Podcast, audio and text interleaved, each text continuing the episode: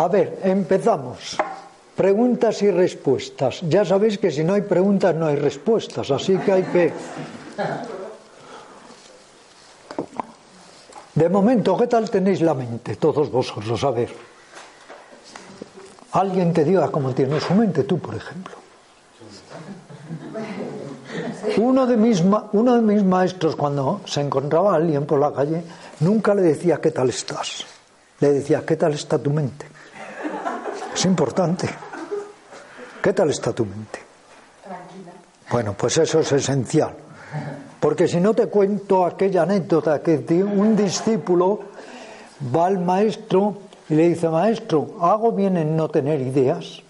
Y dice el maestro, allá tú si quieres seguir con esa idea de las no ideas. a ver, venga, vamos a ver, preguntas. Adelante. ¿Podría usted eh, profundizar en cómo se puede canalizar algo tan destructivo como el ego para convertirlo en una fuerza positiva? ¿En una fuerza? Positiva. Mira, te voy a hablar un poco del Tao. El Tao no es Dios. Muchos lo relacionan con Dios, pero el Dios en Occidente lo hemos entendido siempre como omnisapiente, omnisciente, etc. El Tao es una fuerza neutra, muy poderosa, rige todos los cosmos, pero el Tao es como un viento. Tú puedes utilizar el vendaval para que dé vueltas al molino y eso es constructivo, o el vendaval puede ser como un ciclón que destruye un pueblo. La fuerza está ahí. El ego es fuerza. Por eso decía Madre Teresa Calcuta o Hitler. Tú puedes utilizar ese ego para construirte y construir, para ayudar, para cooperar con los demás, para crecer. O puedes utilizarlo para qué? Para extorsionar, estafar, mentir, engañar. Depende de ti. La fuerza, el Tao, está en ti. El Tao respira en ti. El Tao ve por ti, piensa en ti. El Tao está en cada una de tus células. Es tu ser. Pero luego tú, ese ser que se traduce en ego, que es el aferramiento al cuerpo, a la mente, mis necesidades, mis miedos, tienes que canalizarlo de una manera constructiva. Tú puedes hacer de tu mente un estercolero o un vergel. Tú puedes hacer de tu vida un estercolero o un jardín para compartirlo con los demás. No puedes matar el ego porque el ego es la personalidad, pero puedes instrumentalizarlo de una manera muy sabia y muy constructiva. A ver, más preguntas, por favor. Si quieres descubrir tu ego, como decía, utiliza la autoobservación. Mira tus reacciones egocéntricas en la vida diaria. El ego siempre quiere ser aprobado, considerado, afirmado. Y se siente muy mal cuando te desconsideran, te critican. Se siente muy mal cuando tú sientes que te agravian, que te ningunean. Entonces surge el ego. El ego, te diré un par de ejemplos. Es como ese hombre que va por la calle y se encuentra un amigo y el amigo le dice, ¿qué tal estás? Y el otro dice, fenomenal, porque antes tenía un defecto y es que me creía el mejor. Ahora lo he superado y soy perfecto. Otra de ego, un chiste psicoanalítico. Un escritor, espero no ser yo, un escritor, se encuentra con un amigo por la calle y durante dos horas le está hablando de sus libros, de sus novelas y de su vida. Y después de dos horas dice, bueno, basta ya, ya he hablado demasiado sobre mí, ahora hablemos de ti. ¿Te ha gustado mi última novela? El ego. Asoma por todas partes, ¿eh? El ego asoma por todas partes. A ver, preguntas, por favor. ¿Cómo está tu mente? Muy bien. Pues demuéstralo. Cuéntanos, háblanos. Yo es que llevo varios días pensándolo y, y ahora cuando te escucho parece parece como, que es como muy fácil que dices tú que es con entrenamiento, con meditación, pero yo no sé, realmente no sé cómo alcanzar más compasión, cómo ser más compasiva. Verás, es un problema de todos nosotros. No se es compasivo solo por un propósito, hay que trabajar esa compasión.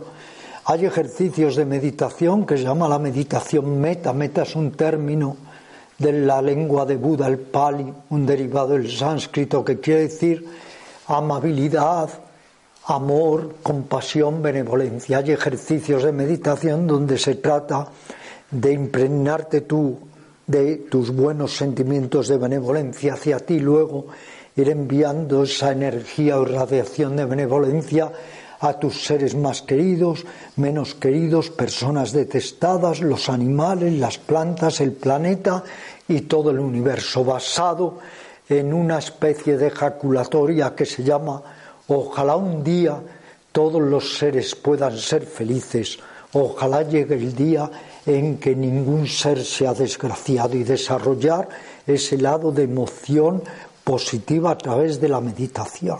Pero luego la compasión viene también por inteligencia, por visión clara.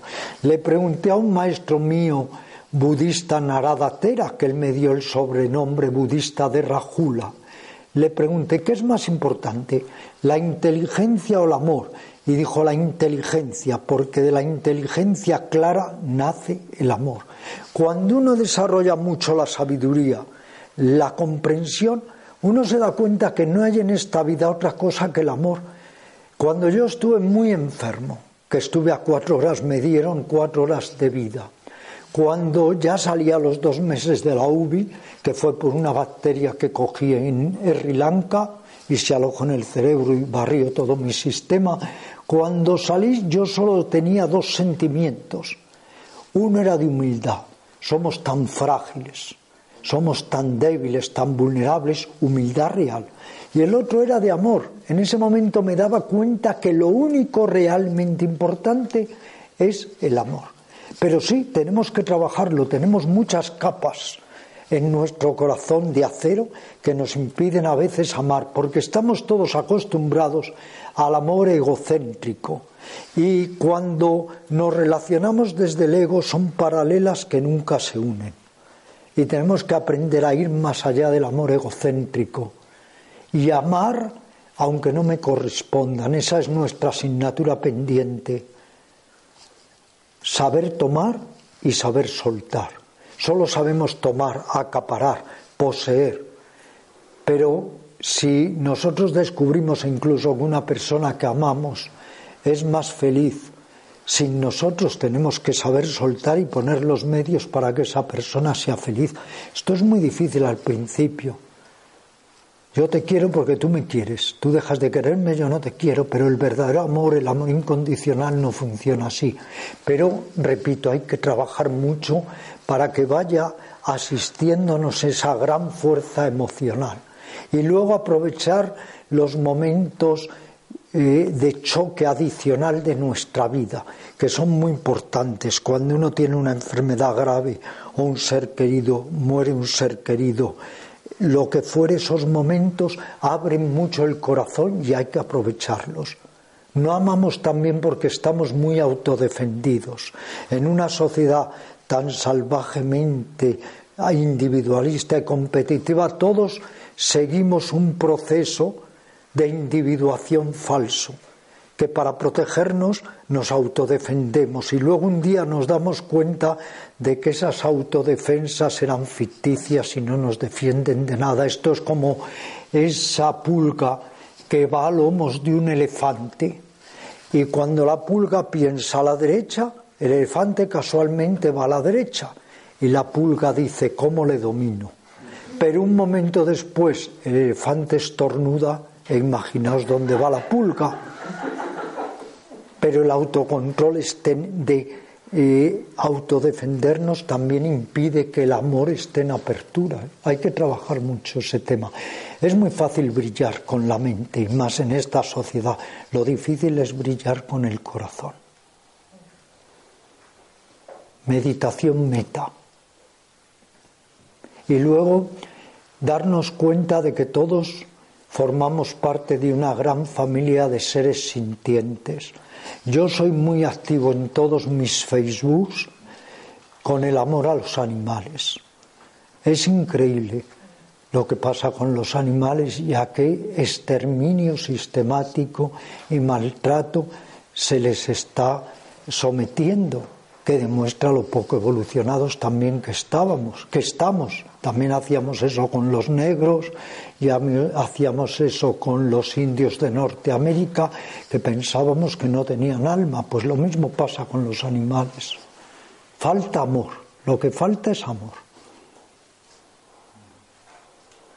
el problema con la compasión en general porque es fácil no la compasión con los animales o con la gente humilde o con la gente lo difícil es la compasión pues, con los políticos, por ejemplo. No, con los políticos es tan difícil que hay que ser la Madre Teresa Calcuta porque no estamos gobernados por los más lúcidos, ni por los más benevolentes. Estamos gobernados por gente con conciencia de lechuga que encima quieren dirigir a los demás y es lo que dijo Jesús muy sagazmente. Ciegos conduciendo a otros ciegos y al final todos al barranco. Entonces has puesto un caso extremo, Arturo, claro. No vayas por ahí. Por lo menos mira lo que decía Gurdjieff, el controvertido maestro. Decía, empieza por amar a los animales, es más fácil. Y es verdad, ¿eh?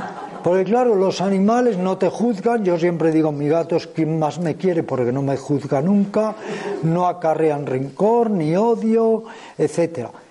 Lo más fácil es amar una planta, incluso la pobre si no la riega se muere en silencio.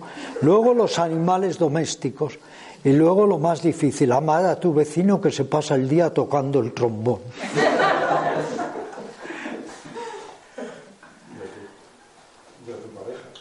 A tu pareja, eso es otro tema. ¿eh? Uno de mis libros más leídos, curiosamente, es un libro que se llama El arte de la pareja, que ante mi propia sorpresa es de los más leídos. Porque quien lee ese libro pasan dos cosas. El que se lleva bien se reafirma la pareja. El que se lleva un poco mal se separa leyendo ese libro. ¿eh?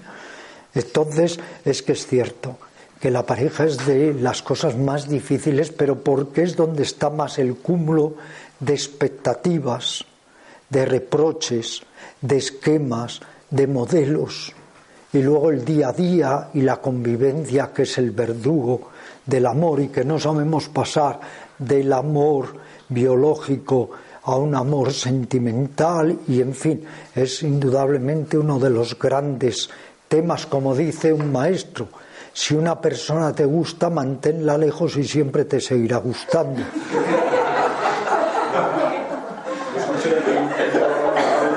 Mira cómo se ríe Sergio porque sigue esto. ¿eh? Las tiene a todas lejos y está encantado siempre. Yo en un programa de radio que hiciste con Sergio me quedaron dos ideas durísimas. Una que decías, después de, estabas ya hablando una hora y al final, cinco minutos antes, dices, el matrimonio es una situación aberrante. Hay que entender muy bien esto porque se me ha criticado. Aberrante hay que ir al origen de las palabras. Quiere decir lo que no es normal ni es natural. Entonces, no es normal ni es natural que el matrimonio se convierta en el 90% de los casos en matricomio y que la gente sin embargo no sea capaz de salir de ese enquistamiento y que haya todavía terapeutas modernos que se empeñen a macha martillo con un matrimonio, una pareja, que es un desastre y es autodestructiva y destructiva, tiene que seguir ahí, ¿no? Si es que muchas veces lo sano es transformar, cambiar el signo de la relación. Lo que no funciona de una manera puede funcionar de otra, para eso somos seres civilizados, se supone. Entonces muchas veces lo que hay es que sanear muchas relaciones y poner incluso lo que se llama distancia o espacio terapéutico para que las heridas sanen.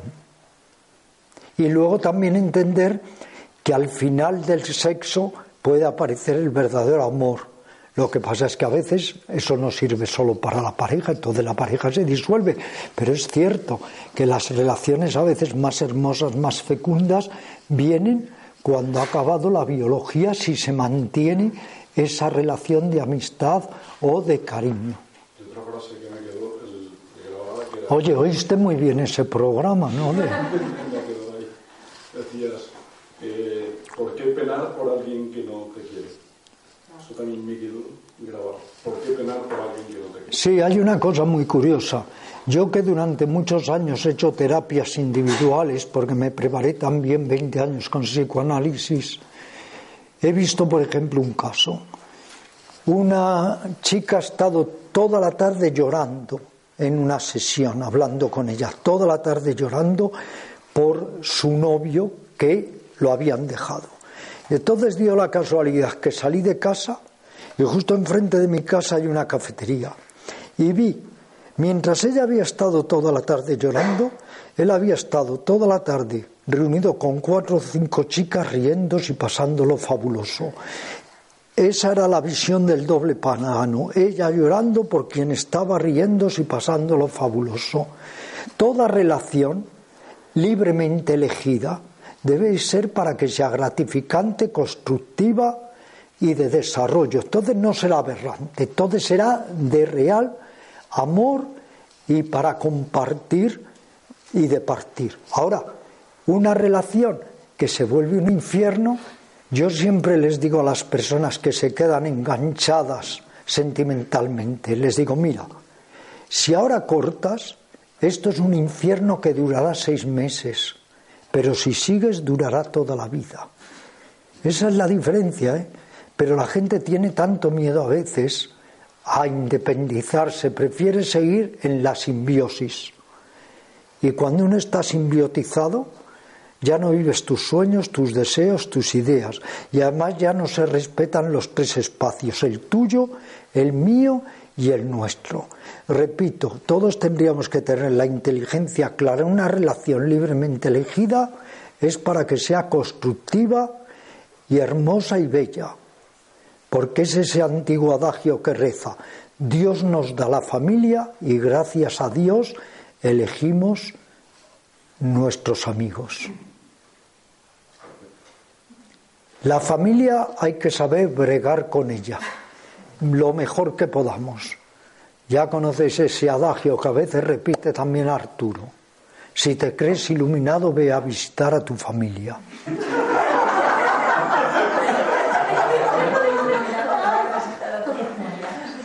Y eso que la familia es invalorable, ¿eh? la familia es invalorable. Ahora, es cierto que como hay cercanías, hay, hay presiones, resentimientos, expectativas, pues es otro yoga, el yoga de la familia, que es muy difícil muchas veces de realizar y contemporizar.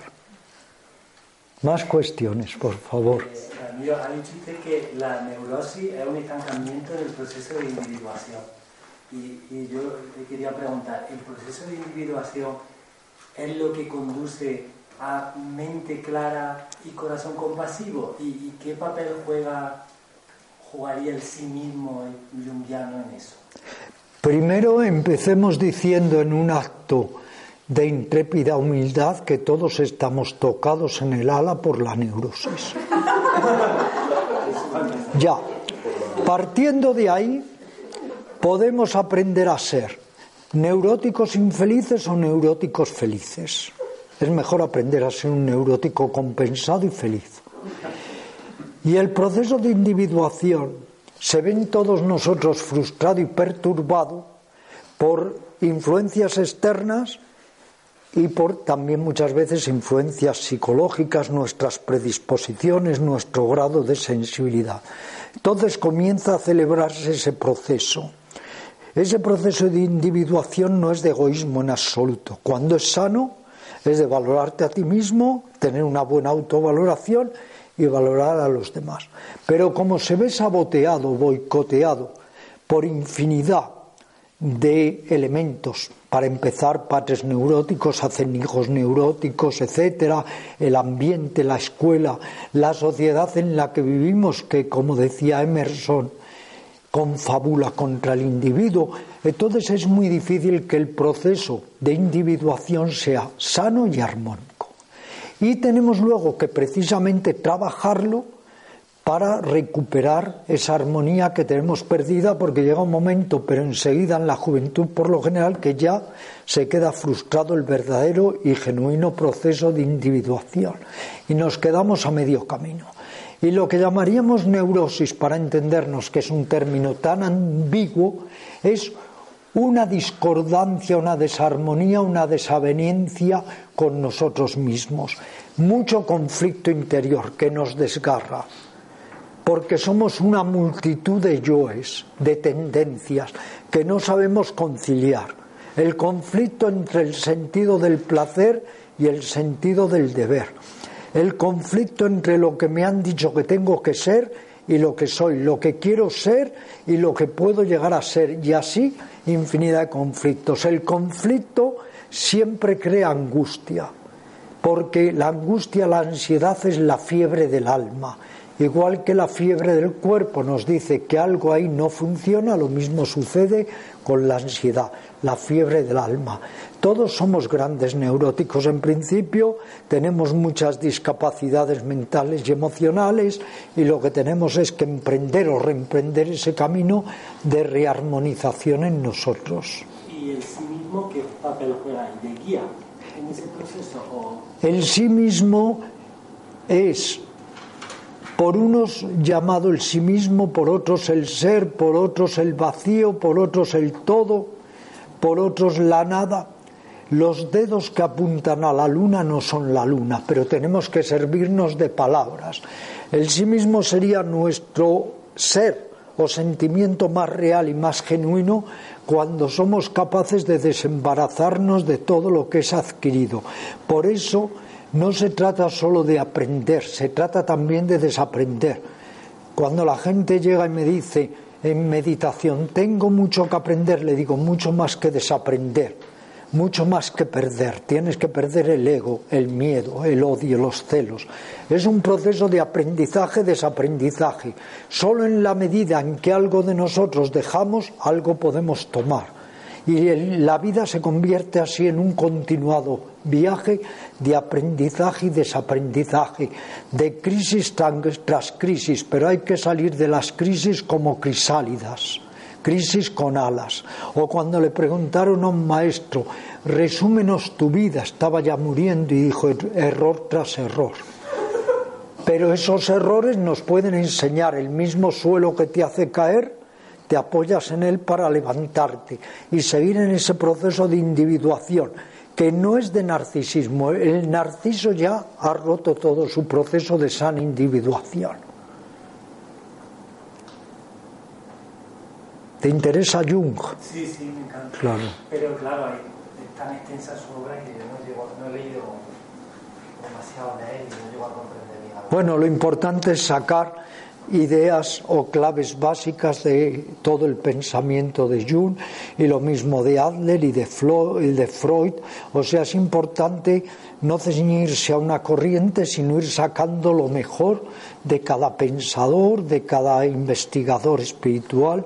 Es la manera de ir luego haciéndose con un criterio personal. Fijaros que en el budismo es curioso porque se nos dice si te encuentras a Buda en tu camino, mátalo.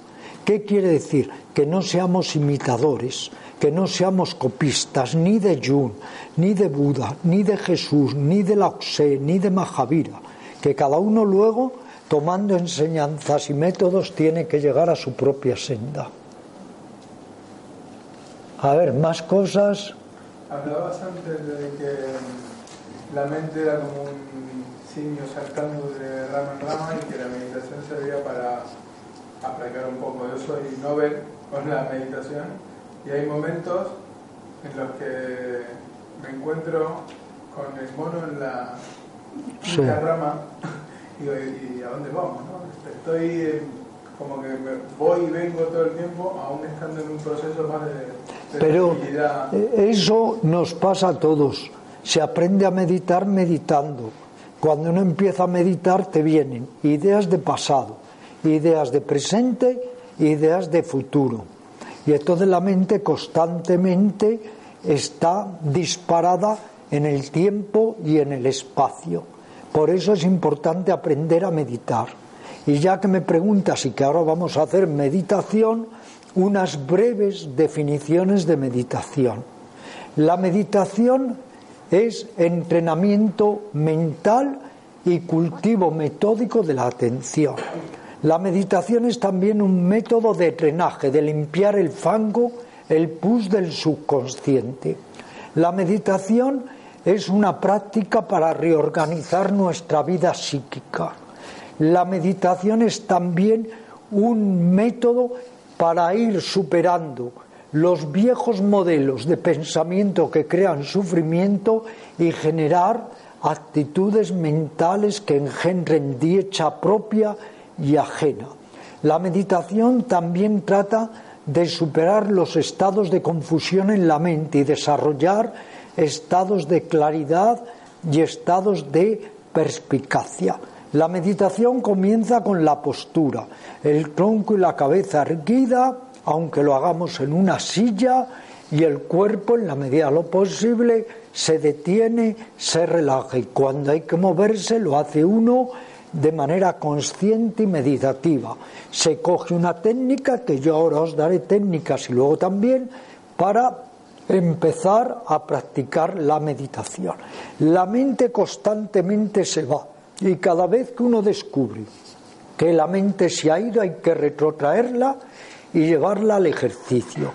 Hay que ser a la vez firme y paciente y saber que no hay atajos para llegar al cielo, que es una cuestión de entrenamiento. Igual que se entrena un músculo, vamos entrenando también un músculo mucho más sutil, que es el músculo de la concentración. Al principio en la meditación aparecen obstáculos, por ejemplo, dolores corporales, aparecen muchas veces molestias corporales. Por ejemplo, uno se aburre, porque claro, como lo único que queremos en esta sociedad es diversión, entretenimiento, distracción, aunque eso no es dicha, pues entonces uno se aburre. Y le preguntaron a un lama tibetano que llevaba 40 años meditando en una charla que dio. Alguien se levantó y dijo, venerable lama, es que me aburro. Y dijo el lama, toma, y yo también. Y llevaba, y llevaba 40 años meditando. Pero claro, su forma de aburrirse ya era diferente. Su forma de aburrirse ya no era un obstáculo, al revés, era una ayuda para desarrollar atención y ecuanimidad. Pero todos nos pasa y otros se duermen en la meditación y otros se desesperan y otros dicen, eh, cuando yo le estoy dando la clase, que la meditación es media hora, luego hay parte de charla y parte de coloquio, la gente está meditando y debe estar pensando, se habrá dormido Ramiro que nunca nos saca de la meditación y es que la media hora se les hace eterna. Eso es normal. Pero eso que demuestra lo mal que estamos todos. Es que si no puedes estar contigo ni media hora, yo les digo a los alumnos, oye, aprovechar que en este mundo convulso tenemos ahora la oportunidad de estar aquí media hora calmados que por lo menos en esa media hora ya no hacemos daño a nadie. Eso ya es importante, ¿eh? Oye, eso ya es importante. O como me llegó un periodista y me dijo hace años, mucho, mucho meditar, a ver si te vas a volver loco. Y le dije, no, el que se va a volver loco eres tú por no meditar. Entonces, la meditación cuesta. ¿Pero por qué cuesta? porque tenemos todos esa sensación de que hay que estar siempre enredando, enredando, enredando. Hay gente que me dice, Ramiro, ayer domingo no te imaginas cómo me aburrí por la tarde, pero preferí aburrirme a meditar. O sea que ya hasta preferimos aburrirnos porque nos cuesta sentarnos, estar con nosotros, dejar de lado un rato el WhatsApp, la televisión, la radio, el periódico, el libro, etc.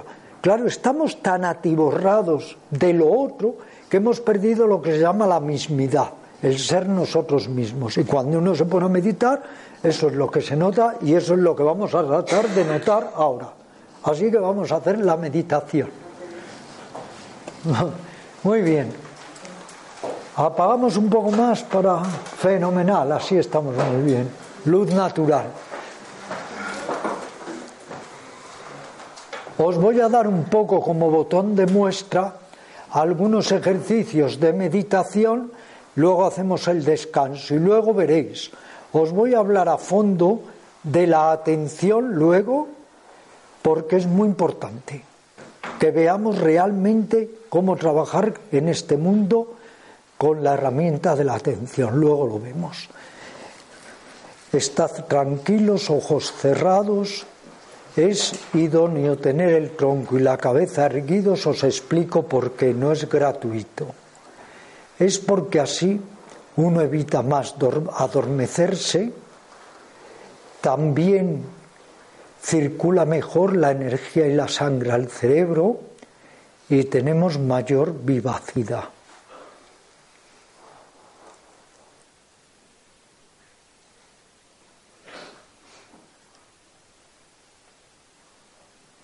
Voy a ir haciendo una meditación dirigida en diferentes fases, guardando silencio cada fase para que puedas dedicarte a la meditación. Dirige tu atención al oído. Escucha.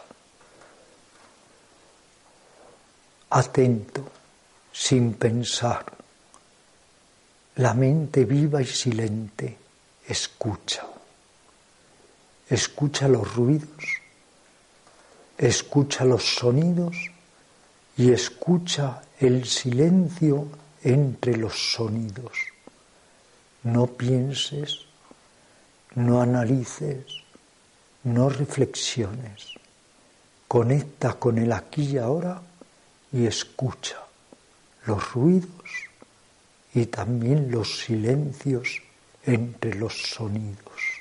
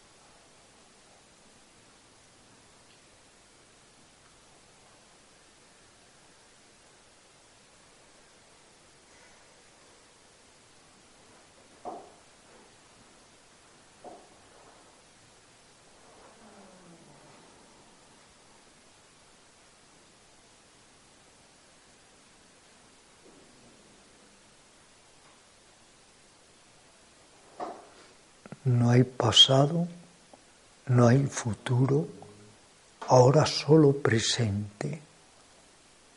Escucha los sonidos, el silencio. No te pierdas en pensamientos, ignóralos. Son como nubes que vienen y pasan. Atento, aquí y ahora, escuchando los sonidos y el silencio.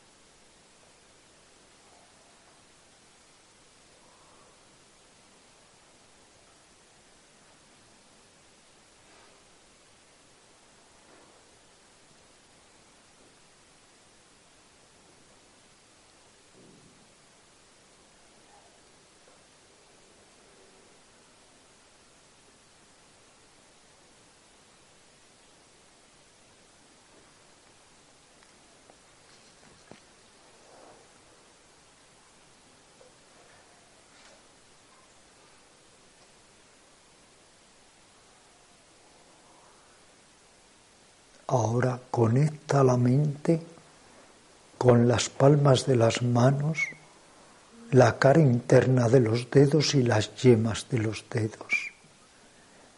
Estate muy atento a las sensaciones que se vayan presentando. No las provoques, no las imagines, simplemente absorto, atento a las sensaciones que vayas experimentando. Cosquilleo, hormigueo, energía, radiación, vida. Absórbete más y más en las sensaciones en las palmas de las manos.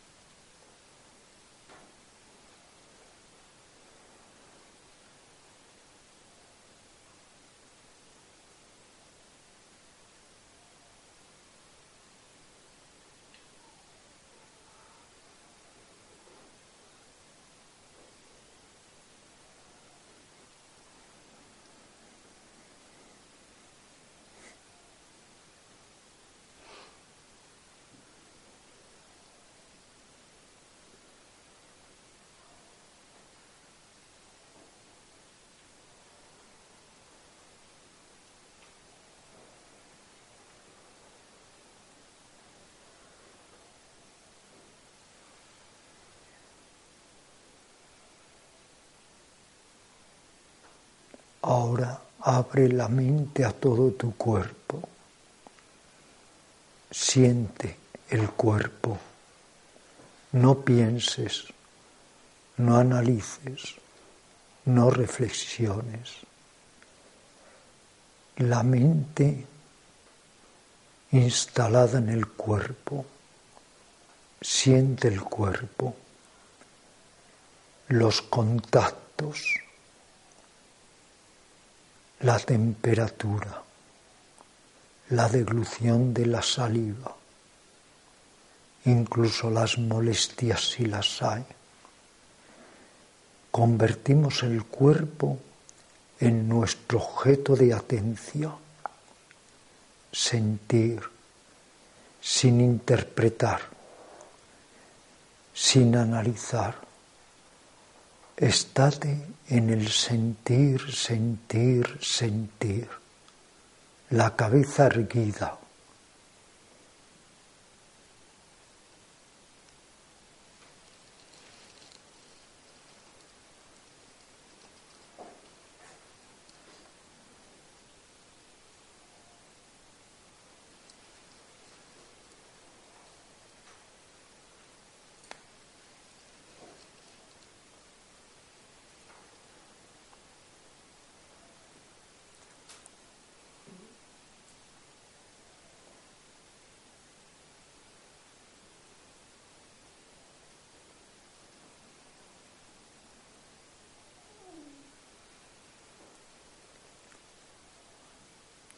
Conecta ahora con tu respiración. No hagas ejercicio respiratorio al revés, respiraciones naturales y silenciosas. Observa cómo el aire viene y cómo el aire parte.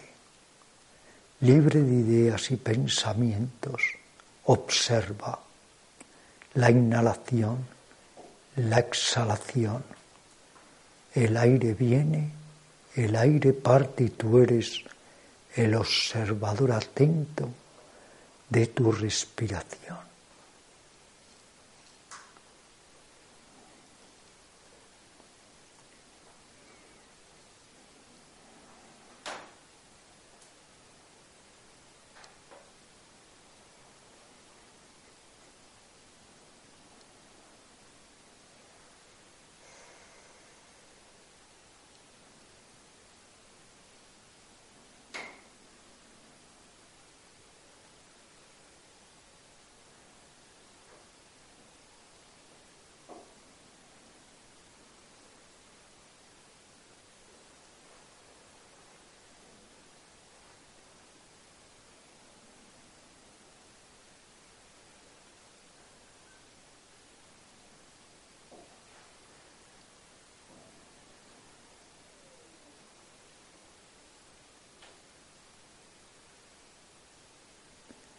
Ahora trata de captar el punto de encuentro, de confluencia entre la inhalación y la exhalación, la exhalación y la inhalación.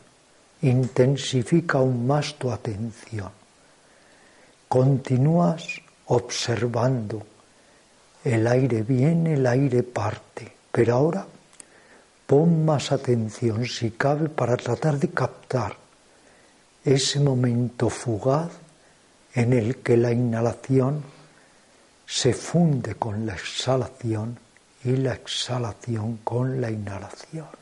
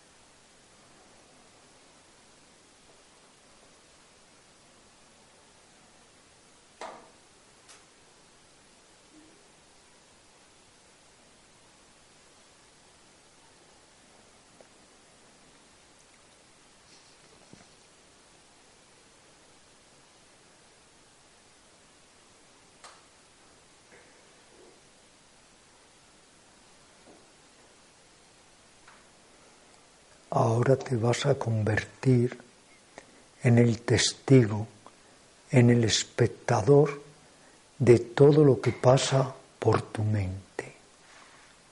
No lo provoques, no lo suspendas. Deja la mente suelta, flotante, que se mueva como quiera. Y tú eres el observador atento y sereno de todo lo que pasa y desfila por tu mente. Ideas, recuerdos, ensoñaciones, fantasías, estados de ánimo, emociones, sentimientos. Todo viene, todo parte. Todo viene, todo parte. Y tú eres el observador muy atento y ecuánime de todo lo que viene y pasa por tu mente. Si en un momento dado la mente se queda en silencio, formidable, la observas así, que comienza a funcionar, observa todo lo que viene, no importa si es grato o ingrato, agradable o desagradable concluso o inconcluso, lógico o ilógico. No juzgues, no apruebes, no aceptes, no rechaces. Observa, observa, observa todos tus contenidos mentales y emocionales y déjalos pasar. Observador atento de tu escenario mental.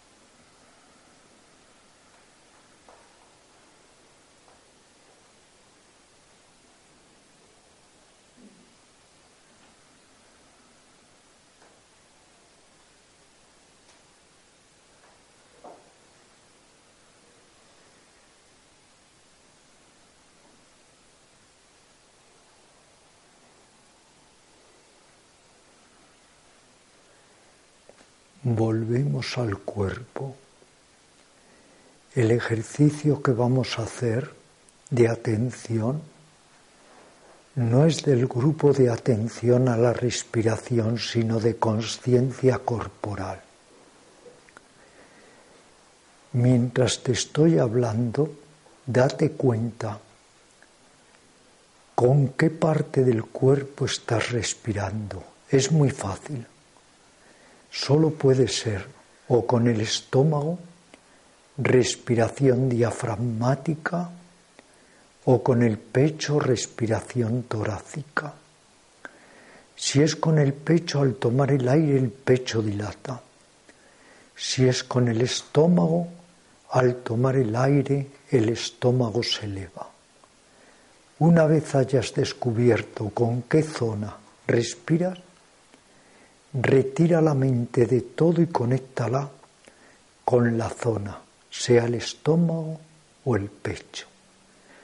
Libre de ideas, de pensamientos, bien conectado con esa zona, tienes que tomar conciencia cuando la zona dilata, cuando vuelve a su posición inicial. Siente cuando la zona dilata, cuando vuelve a su posición inicial. Siente el movimiento de dilatación y el movimiento de vuelta a la posición de partida.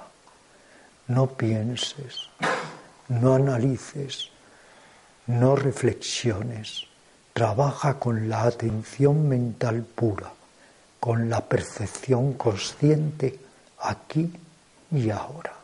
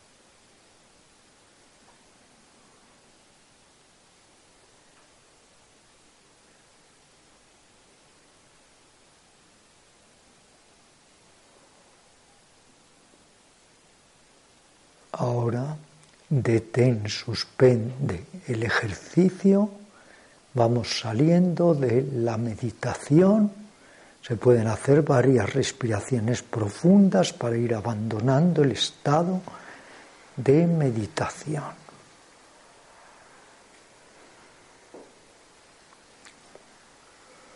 Hacemos entonces un descanso de cuarto de hora, 20 minutos y volvemos con el segundo bloque. Gracias.